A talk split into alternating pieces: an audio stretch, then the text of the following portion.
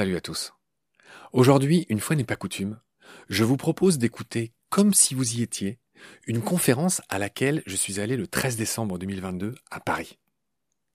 Cette conférence concerne un des êtres les plus étonnants, les plus passionnants de la planète, que vous connaissez sans doute. Il est surnommé le blob. Un petit nom qui vient d'un film d'horreur bien baveux.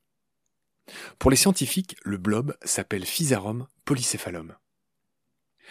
Il ressemble à un vilain petit morceau d'omelette, et il vit en forêt, sur du bois mort. Le blob n'est ni un animal, ni une plante, ni même un champignon, contrairement à l'effrayant cordyceps de la série The Last of Us, qui explose et qui me passionne au moment où je vous parle, début 2023. Et c'est déjà la première grande leçon sous le gravillon de ce podcast. Il existe bel et bien, je ne sais pas si vous en aviez l'intuition, la connaissance, d'autres règnes que celui des plantes, des animaux et des champignons. Il y en a beaucoup d'autres de fait. Ils sont rikiki et mal connus, mais ils constituent même l'immense majorité de la biomasse connue de notre planète. Le blob est l'un d'eux. Il faut savoir qu'un blob coupé en deux va donner deux nouveaux blobs. Encore plus étonnant, sans système nerveux, le blob peut apprendre, mémoriser et même communiquer. Sans pattes, cet être unicellulaire se déplace d'une manière unique au monde, avec un système de trois pas en avant et de deux pas en arrière, sauf que ce ne sont pas vraiment des pas, mais des flux et reflux des fluides qu'il a à l'intérieur de lui. Devenu une superstar, il fait partie des rares êtres à avoir été manipulés dans l'espace, et en l'occurrence en plus par notre Thomas Pesquet national. Le blob peut se scinder lui-même en différents morceaux. Il peut s'endormir et devenir tout sec pour mieux se régénérer. Rajeunir en roupillant, quoi. C'est l'illustration parfaite du fameux proverbe qui dort dîne. Le blob en a fait vraiment une règle de vie. Composé d'une seule cellule, il peut doubler de taille en une journée. Il peut se déplacer et optimiser sa croissance pour aller se nourrir. Vous allez sourire, contrairement à nous, le blob ne compte pas deux, mais 720 types sexuels. Oui, ça laisse rêveur. Le blob intéresse la recherche, mais aussi l'industrie. Car percer les secrets du blob pourrait permettre aussi d'optimiser les réseaux, car à l'intérieur de son corps, il y a tout un réseau veineux qui lui permet de distribuer les nutriments, les gaz dans la cellule. Il est donc très malléable et très résilient. Des entreprises sont très intéressées par lui dans le but d'améliorer les réseaux Internet, les réseaux informatiques, électriques, et ainsi consommer moins et polluer moins. L'Allemagne, quant à elle, l'étudie beaucoup pour la recherche contre le cancer. La mise en place du système veineux du blob à partir d'une certaine taille répond aux mêmes lois physiques que la mise en place des veines dans les tumeurs, qui au début court-circuitent la circulation sanguine. Et grâce à, au blob, on pourrait mieux comprendre et combattre les prémices du cancer. C'est une piste, il fallait y penser. Dans le milieu naturel, le blob est essentiel. C'est un parfait recycleur, il mange des organismes et rejette des minéraux dans les sols. Il peut aussi cumuler beaucoup de métaux lourds, et cela donne des espoirs aussi en termes de dépollution. Cet être est vraiment l'une des plus belles rencontres que vous ferez dans Baleine sous Gravillon. Et pour vous en parler, je cède donc la parole à celle qui l'a fait connaître, la chercheuse Audrey Dussutour, celle qui l'a rendu célèbre et qui s'est rendue célèbre aussi grâce à lui. Audrey, avec son bel accent avéronnais et son sourire tellement bienveillant, directrice de recherche au Centre de recherche sur la cognition animale, c'est un mot scientifique qui désigne l'intelligence, au CNRS. Et en toute objectivité, je le dis du fond du cœur, c'est une des meilleures vulgarisatrices que j'ai croisées dans ma vie et dans Baleine sous Gravillon. Elle a consacré des dizaines d'articles à son chouchou jaunâtre, et même un best-seller en 2017 qui s'intitule tout ce que vous avez toujours voulu savoir sur le Physarum polycéphalum sans jamais oser le demander. Le blob est devenu si célèbre qu'il est même rentré dans le dictionnaire peu après. Quand je suis allé à cette conférence, à la fin, j'ai eu la chance de parler avec Audrey. Elle a offert à tout le monde un petit bout de blob séché qui peut revenir à la vie si on lui donne un peu d'eau, tout simplement. Et donc Audrey, je le disais, nous a accordé un petit entretien que vous entendrez à la fin de cette conférence, c'est-à-dire à la fin de l'épisode 4. Audrey, sachez-le, vient de publier un nouveau livre euh, qui s'intitule plus simplement Moi le blob chez Humaine Science, euh, qui est moitié roman, moitié BD, et que je vous recommande. d'autant plus qu'il est illustré par un compatriote lorrain euh, qui s'appelle Simon Bailly. Avant de laisser la parole à Audrey, je tiens à remercier Olivia Récassan, qui est la directrice des éditions Humaine Science, qui m'a invité à cette conférence et que j'ai brièvement interviewé à la fin de ce premier épisode que vous allez entendre maintenant. Ainsi que Laurence Honora, qui est une consoeur, bah comme euh, Olivia d'ailleurs, qui est une ancienne journaliste, qui a enregistré le son de cette conférence et qui me l'a donné parce que le mien il était tout pourri. Je vous souhaite une très bonne écoute. À bientôt. Merci beaucoup pour cette très gentille introduction. Donc euh, aujourd'hui, je vais vous présenter euh, ce tout dernier ouvrage. Donc euh, c'est un peu une nouvelle conférence. Alors bien sûr, on va entendre des choses qu'on connaît déjà sur le blog, mais aussi beaucoup de nouveautés. Et donc c'est un ouvrage qui est publié chez Human Science et qui est illustré au départ par Simon Bailly. Au départ, le blob, c'est un surnom pour un organisme qui est un petit peu à part et c'est un surnom qui est tiré d'un film d'horreur américain qui a été montré au cinéma en 1958 et qui, euh, à l'intérieur, le personnage principal, c'était Steve McQueen et c'est le premier film de Steve McQueen et c'est pas son meilleur film, je, préfère vous prévenir. Euh, le remake de 1988 euh, est bien mieux. Mais c'est ce qui a donné le surnom à cet organisme. Alors, dans le film, le blob, c'est un extraterrestre qui arrive sur la Terre, on dirait une sorte de gelée anglaise et il commence à manger les gens et à grossir et à grossir et à grossir. Alors, cette histoire qui est un film, une pure fiction, n'est pas très loin de la réalité. En 1973, euh, aux États-Unis, il y a une dame qui s'appelle Marie Harris qui découvre dans son jardin un petit organisme jaune qui a la taille d'un cookies. Au départ, elle trouve que c'est absolument dégoûtant. Elle prend un râteau, elle l'écrase, elle le partage en plein de petits morceaux. Le lendemain, elle revient exactement au même endroit, juste pour vérifier. Et là, elle retrouve l'organisme et il fait la taille d'une pizza. Donc là, elle se dit c'est quand même étrange. Elle va chercher dans son garage, elle trouve de l'insecticide, elle pulvérise la chose d'insecticide, la chose change de couleur, devient un petit peu violette. Là, elle se dit là, je pense qu'elle a son compte. Le lendemain, elle revient, la chose fait un mètre carré. Donc là, Marie, elle commence à un petit peu déprimer, elle ne sait pas trop quoi faire. Et donc, qu'est-ce qu'on fait quand on a un problème chez soi et qu'on ne sait pas trop comment le régler? Ben, Elle appelle les pompiers. Et elle explique aux pompiers en pleurant, mais cette chose est en train de détruire mon jardin. Alors les pompiers, sont un petit peu là, ils savent pas trop quoi faire. Ils sortent leur lance à incendie et ils pulvérisent la chose. Il y en a partout dans le jardin.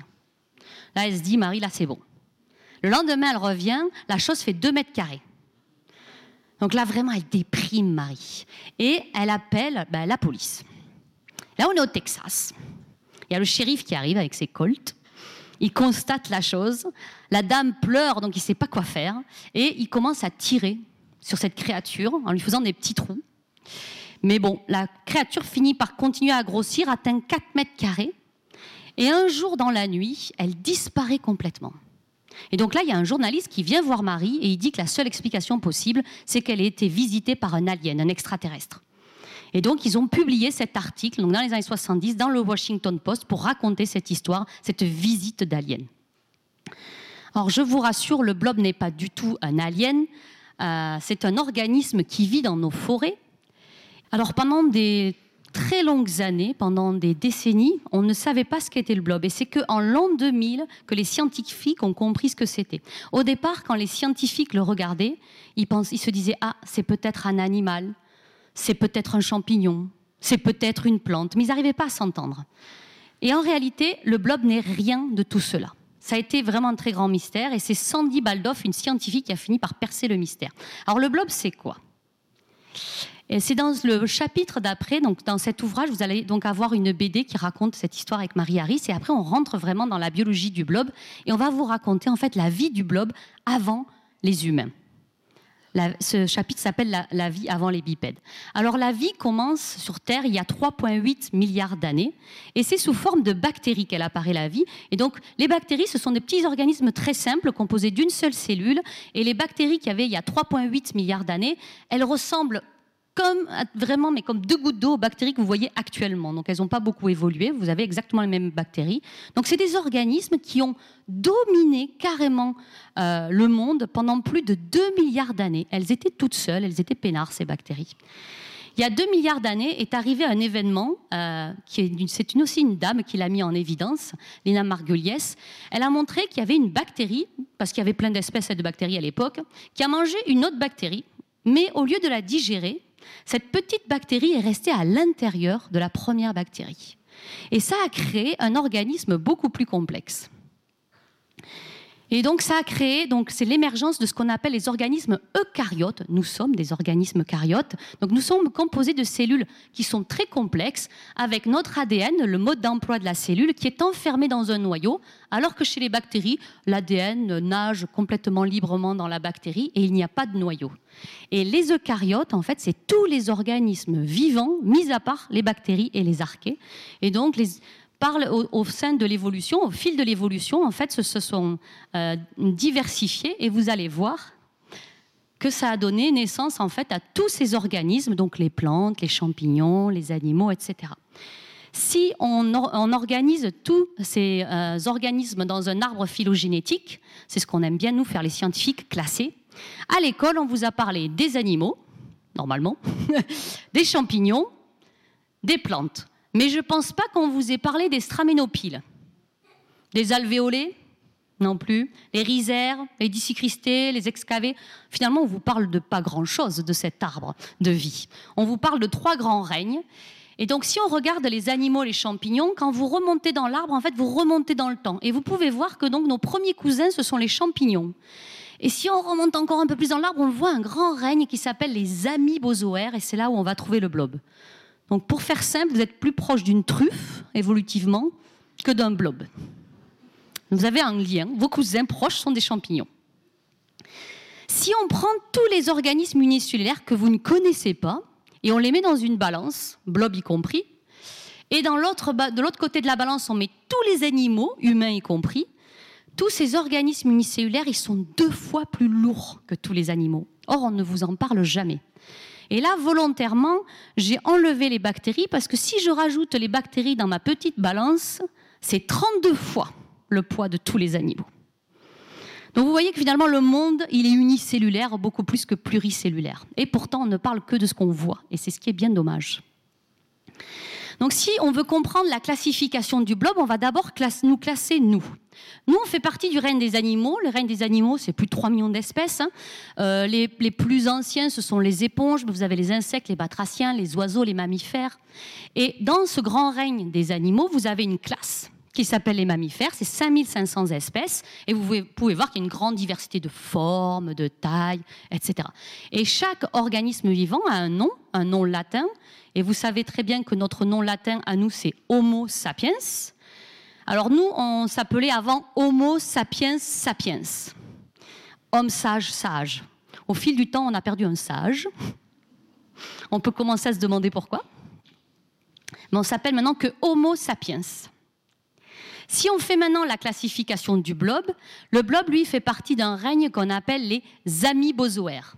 Alors les règnes des amibozoaires, c'est un règne qui va regrouper des organismes qui sont tout petits. Ah, les plus grands font en général 200 microns. Ce sont des organismes unicellulaires qui avancent en faisant des excroissances, qu'on appelle des pseudopodes. Et dans ce règne des amibozoaires, vous avez une classe qui s'appelle les myxomycètes. Et c'est là où vous allez trouver le blob. C'est plus de 1000 espèces identifiées à nos jours, mais en réalité, on pense qu'il y en a 10 000. C'est parce qu'il y a très peu de personnes qui étudient les myxomycètes, donc on ne connaît que 10% des espèces. Et là aussi, vous pouvez voir qu'il y a une grande euh, diversité de formes, de couleurs. Et donc nous, on travaille sur une seule espèce qu'on a surnommée blob, mais qui, son nom latin, c'est Physarum polycéphalum. Et donc c'est cet organisme jaune comme une omelette. Donc si on classe le blob au niveau euh, temporel dans euh, l'arbre de la vie, le blob, il apparaît à peu près, les premiers spécimens, c'est un milliard d'années. Donc c'est avant les champignons, avant les premiers animaux, les éponges, bien avant les dinosaures et bien sûr bien avant euh, l'humain. Donc vous voyez, c'est vraiment un organisme qui est très très ancien. donc les blobs, où ça se trouve? On les trouve majoritairement en forêt, sur les écorces des arbres, vous pouvez les voir. C'est souvent après la pluie. Mais vous pouvez aussi les trouver dans des endroits un petit peu plus incongrus. Euh, donc on m'envoie énormément de photos euh, au fil du temps. Et par exemple, il y a des gens qui vont les trouver dans des jardinières de légumes, dans des composteurs. Euh, vous voyez ici dans une barrique de vin. Ici, c'est dans une salle de bain. Donc il faut imaginer que la salle de bain est bien humide hein, pour avoir un blob dans sa salle de bain. Là, c'est près de la gamelle du chat. Là, c'est sur une terrasse. Et ici, là, voilà, comme un petit VRP qui essaie de vendre quelque chose, il est devant une porte. Alors, je pense qu'il s'est fait coincer euh, par la météo, le pauvre blob. Donc, vous pouvez vraiment les voir dans des endroits un petit peu plus, euh, un petit peu plus incongrus.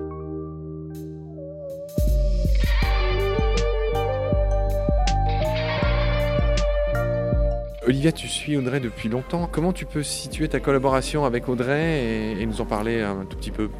Audrey, c'est un coup de cœur, une rencontre. Euh, elle n'avait jamais écrit de livre. Et j'étais journaliste à l'époque et je pensais lui faire, lui faire faire un article. On s'est retrouvés, euh, je sais pas, il devait être 17h un soir, donc fin, fin de journée. Et elle a commencé à me raconter le blog. Et là, je me suis dit, mais c'est une histoire absolument incroyable. Mais c'est pas un article qu'il faut faire, c'est un livre parce que c'est une boîte à histoire géniale. Et on est, donc on, on s'est mis d'accord. Et donc elle a sorti un premier livre qui a été un grand succès. Et elle a... Qui s'appelait comment? Qui s'appelait Tout ce que vous avez toujours voulu savoir sur le blog, que personne ne connaissait évidemment, sans jamais oser demander. Donc c'était voilà, c'était paré d'un organisme vivant que personne, en tout cas dans le grand public, ne connaissait. Et ça a été un gros gros succès. Combien d'exemplaires vendus en France et ou ailleurs? Oh, je pense plus de 100 000 en plus en poche, et c'est un film qui a eu le prix du, du festival du film scientifique. Sur Arte, hein? Oui, absolument. Euh, et, Audrey a continué ses découvertes. Et, euh, et aujourd'hui, enfin, il y a un an, je lui ai dit ben, il faut qu'on continue, il faut qu'on fasse une forme un peu plus grand public encore. Et donc faire un livre illustré avec un super dessinateur. Et donc on a fait ce livre, euh, Moi le blob, où le blob prend la parole grâce à la plume alerte d'Audrey. Et, et c'est l'aventure continue, puis c'est pas fini en fait. D'accord. Alors Olivia, je voulais te faire réagir sur notre titre, c'est la question un peu traditionnelle, Baleine sous gravillon. Est-ce que, alors là je te prends un peu à froid, mais est-ce que ça t'inspire quelque chose, Baleine sous gravillon? Qu'est-ce que, toi tu y mets en tant que, que journaliste et peut-être euh, poétesse? Poétesse, non. Non, moi ce que j'y mets, c'est exactement ce que la science fait, c'est-à-dire c'est une magnifique boîte à histoire où en fait euh, on a une sorte de conte de fées réel avec des, passionnés, des chercheurs ou des chercheuses, et des organismes ou des, objets de recherche qui sont absolument euh, fascinants.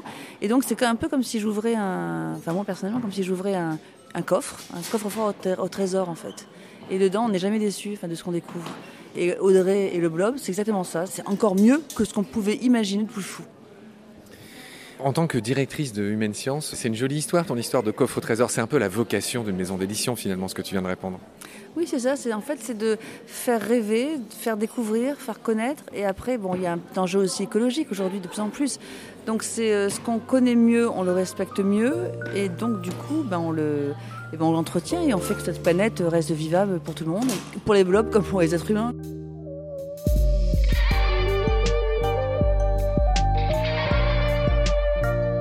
C'est la fin de cet épisode. Merci de l'avoir suivi.